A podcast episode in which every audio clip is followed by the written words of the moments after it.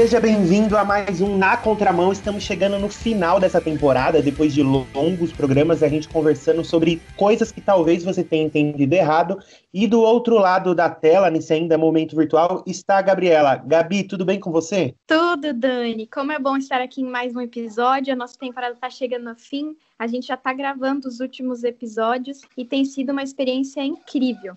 Hoje a gente vai conversar de novo sobre cultura, sobre música, sobre como esse contexto musical e de composição musical se integra com a nossa vida com Cristo e como o Senhor se revela através dessas criações. Será que a gente consegue ver Deus em tudo? Talvez a gente tenha entendido errado sobre música. E para conversar com a gente sobre isso, hoje a gente recebe o Hudson. Seja bem-vindo, Hudson. Olá, muito obrigado por me receber. Muito honrado de estar aqui e com o convite. Conta pra gente, Hudson, sobre você, sobre o seu ministério, o que você faz. Legal, eu sou o Hudson, né? Sou aqui de Jundiaí, interior de São Paulo, congrego na comunidade cristã de Jundiaí. É, sou noivo da Beatriz. Atualmente estou trabalhando com social media, mas eu estou me formando em, em letras, inglês e português, se Deus quiser. E arte é um negócio muito presente na minha vida, né? É, desde criança fiz musicalização infantil e tal, vira e mexe acompanho algumas coisas, sempre tocando em ministério.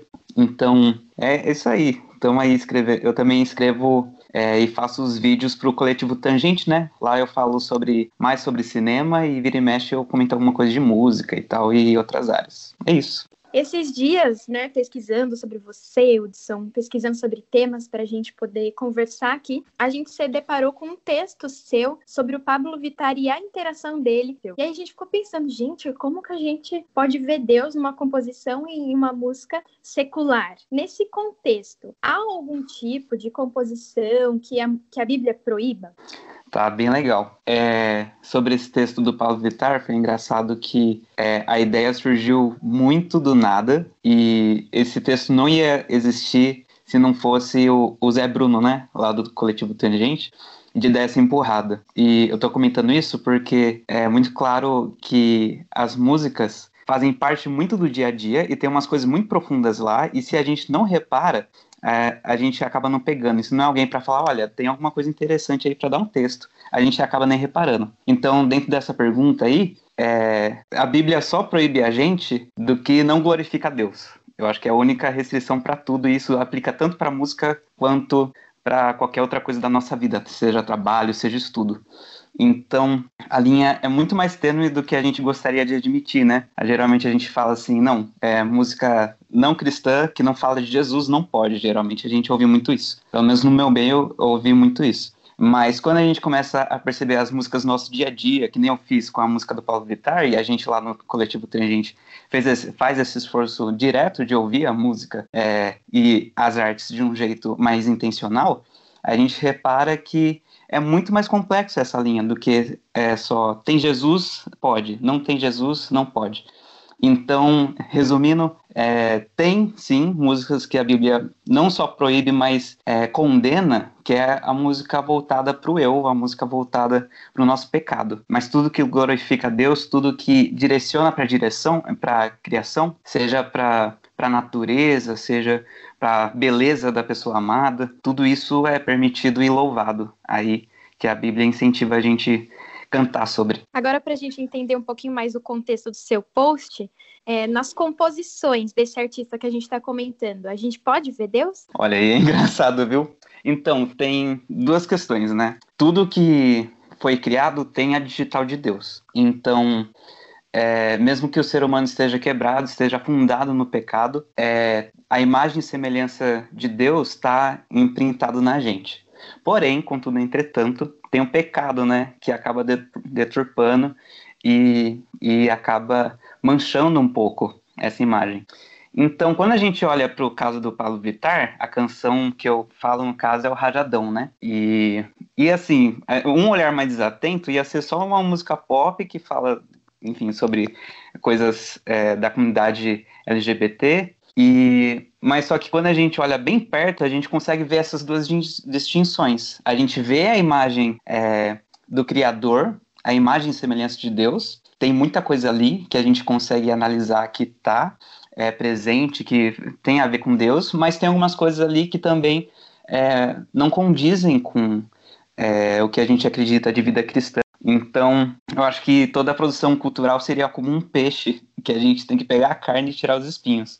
Então, sim, a gente consegue ver nessa canção algumas coisas sobre é, a imagem de Deus, a graça comum, que a gente vai falar isso mais para frente, né? Principalmente na questão dessa canção específica, a gente consegue ver um artista que entende muito bem o seu meio e consegue pegar elementos de uma cultura muito própria, que é a cultura gospel, e incorporar na própria canção, assim, e fica um negócio muito original, de certa forma. Então, eu, esse olhar é, de entender a cultura ao redor, entender a cultura brasileira que o Pablo Vittar e o equipe dele teve, eu só consigo ver a glória de Deus. Esse cara é muito criativo, é muito bom. Até, a gente até viu, é, até vê na letra, né, que fala que fala sobre o céu, fala sobre levantar as mãos, que o sofrimento uhum. vai acabar, o amor vai vencer. Se a gente até lê assim, sem nenhuma composição externa, né, sem nenhuma interferência externa, até parece que é um louvor mesmo de Exato, exato. E o mais interessante do Pablo Vittar é que ele pegou todo o linguajar gospel que a gente consegue usar no culto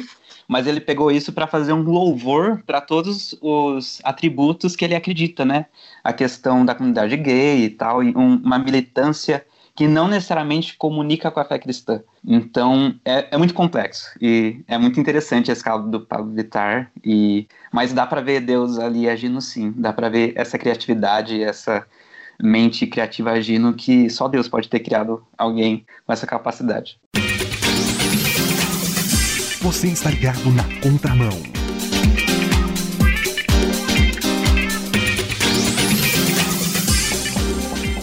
Hudson, você acredita que ainda hoje em dia há um certo preconceito em relação à música é, no meio cristão? Antigamente a gente era, era mais recorrente essa questão do pop, do samba, outros ritmos que a gente acreditava que não era possível estar dentro da igreja. Mas hoje em dia parece que isso está mais tranquilo ou não?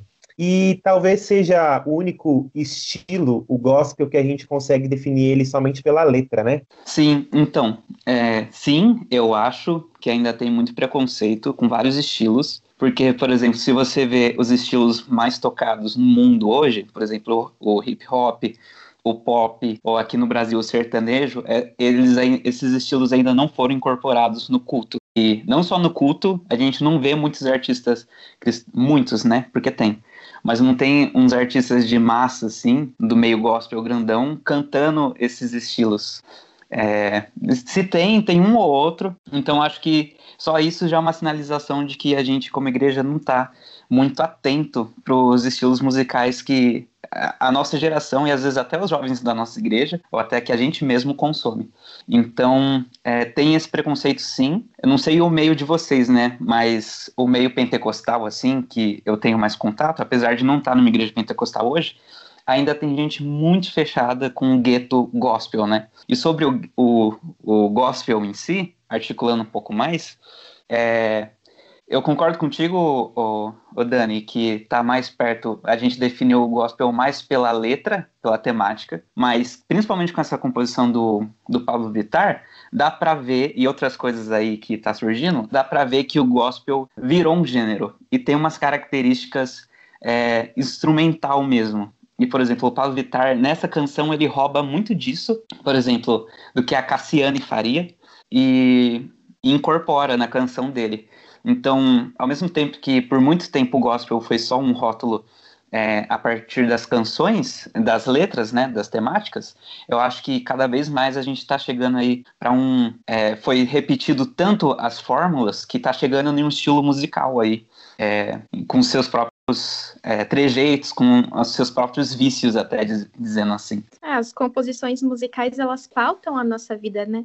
Não só uhum. ali num momento de descontração, mas elas fazem parte do nosso psicológico, da nossa memória afetiva.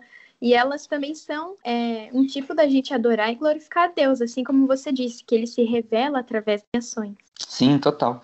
Eu acho que tem muito isso que você falou mesmo, que as composições ensinam muito pra gente.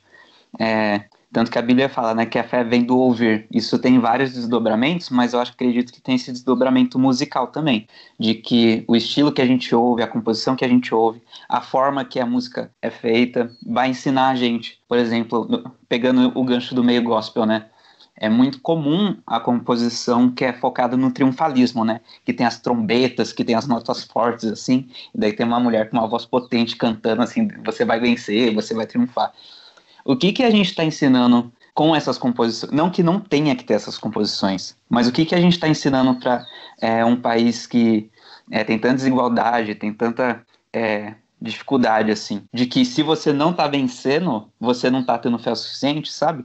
Então, eu acho que falta um pouco desse equilíbrio, assim. É legal ter essas músicas é, para animar, que enche o nosso ânimo, mas que nem o Zé Bruno mesmo, né, comentou no Twitter um tempo atrás, que a gente precisa de compositores cristãos que falem sobre a tristeza. E quando é, a gente faz músicas tristes, que tem uma cosmovisão cristã que fala do jeito certo sobre o sofrimento, que direciona para Cristo, a gente já está ensinando outra coisa, que a gente, como cristão, pode sofrer, tu vai estar tá suportando a gente. Então, tem muita coisa assim pra gente discutir, né? Ensina, a música ensina. E Hudson, a música do Pablo Vittar, ela é um fenômeno, né? E a gente não pode negar isso. E o que a gente pode aprender da forma que o cristão interage com a cultura através disso? Uma coisa interessante do texto, né? É, é a parte que eu falo do, é, da questão do TikTok, né? Que inclusive não fui eu que percebi, a minha noiva estava no TikTok e falou: olha isso daqui, que é a questão de que os cristãos e é, que interagem com a música do Pablo Vittar, seja dublando, seja interagindo, não tem muita diferença da interação deles com um não cristão. Se você entrar lá no TikTok e coloca é, Rajadão Pablo Vittar, você vai ver claramente isso. Eu acho que, pelo menos para mim, a lição maior de parar e olhar para isso é de que a gente, como igreja, um, pelo menos em um quadro maior, né? Como igreja no geral, aqui no Brasil, a gente não tem uma cosmovisão bem formada, tanto de interação com a cultura, quanto de discernir o que é gospel, ou, ou seja, melhor, o que é cristão, o que é uma, cosmo, uma produção cristã de fato e o que não é. Então, por exemplo, lá nos Estados Unidos, e até aqui, né, tá muito comum agora a gente exaltar bastante é, os coral gospel americano, né? Que agora o Kanye West fez uns trabalhos nesse sentido e, e agora tá virou legal você ter um coral gospel nas coisas. E a gente, quando a gente olha para nossa cultura gospel aqui, BR, Tupiniquim, a gente faz piada. A gente, se você for ver lá no TikTok, é, colocar culto evangélico, alguma coisa assim, vai ser só piada sobre o meio pentecostal. Então, enquanto lá fora, é, as coisas lá de fora a gente exalta, fala, nossa, olha que legal esse coral do Kanye West aqui, que bonito. Olha que legal o coral gospel de, de negão, né? Legal isso aí. Mas quando a gente olha para Cassiane, a gente faz piada. Então, eu acho que essas são as lições que eu peguei, assim, desse caso. De que a gente não tem uma cosmovisão clara de lidar com é, os artefatos cristãos que a gente produz e a gente também tem um desrespeito muito forte pela nossa tradição evangélica brasileira. E não estou falando aqui do, é, enfim, das coisas legais, assim, né? Tipo João Alexandre, é, essas coisas que uma parcela bem pequena conhece. Mas tem umas coisas bem interessantes que faz parte da nossa tradição, que é, por exemplo, a Cassiane, é, enfim, a Aline Barros até diante do trono, que seja. Tem todo esse meio gospel que a gente é, despreza um pouco. E eu acho isso bem triste, assim, porque tem bastante coisa pra gente aprender, mesmo que tenha coisa para corrigir também. Com certeza, né? A gente olha, a gente ouve pessoas dizendo, nossa, você tá ouvindo música do mundo, né? Mas tem música, muita música gospel também que a gente fica, eita, isso aí, o que, que total, aconteceu, total. né? E tanto uhum. vice-versa, assim, para os dois mundos, né? Na contramão. Eu queria que você, Hudson, é, explicasse para a gente novamente, para a gente entrar nesse contexto de entender realmente como essas composições fazem parte da nossa vida com Deus também, que você explicasse para a gente o que é graça comum. Como que a gente pode ver Deus em composições que muitas vezes têm letras que a gente, com certeza, distinguiria? Legal. É, sobre a questão da graça comum, acho que o exemplo mais claro da Bíblia é aquele de que a chuva vem para justos e injustos. Ou seja, é, tem a graça que, de Deus que regenera o nosso coração e transforma a gente de perdidos em salvos, o coração de, de pedra em carne. E tem a graça de Deus que é comum para todos e vem para todos. Por exemplo, a chuva, é, a natureza, ou até a possibilidade de, do amor romântico, ou, enfim, a questão de você ter uma refeição gostosa. É, esse, essa questão da gente ter uma comida gostosa não está preso só para os crentes regenerados, tá para qualquer um que queira fazer uma refeição boa. Então, isso se aplica para a arte também. E, e aí, né, no exemplo que a gente está levantando da canção é, e da música, né? Então, quando alguém, por exemplo, um compositor que eu gosto muito, o Tom Jobim, é, faz uma canção é, sobre a natureza, sobre a, as águas de março e tal, ele está exaltando uma questão da natureza que foi Deus que fez e a habilidade do Tom Jobim de ter criado uma composição bonita que é estudada até hoje lá fora, no, no exterior, todo mundo ama o Brasil por causa das composições dele, é, isso só pode ser a graça de Deus. Que nem voltando para o Paulo Vittar, a questão dele fazer uma composição complexa que pega muito de duas culturas que ele está interessado em trabalhar. Essa inteligência só pode vir de Deus, porque tudo que é bom vem de Deus. O diabo que corrompe, o pecado que é, direciona é, de forma diferente, né? Daí a gente pode até usar aquele exemplo que o Pedro Dutti usa naquele livro sobre sexualidade, né? Que tem a intenção e, é, e, a direção né, das coisas. Então, algumas coisas são pro, criadas com o propósito de glorificar Deus, mas o pecado dá uma direção diferente para aquilo. Então, a música é uma criação de Deus que foi feita para glorificar Ele, é, glorificar tudo que Ele fez, mas o pecado dessa direção de, é, enfim, fazer composições que é, falam de pecado, falam de promiscuidade e outras coisas.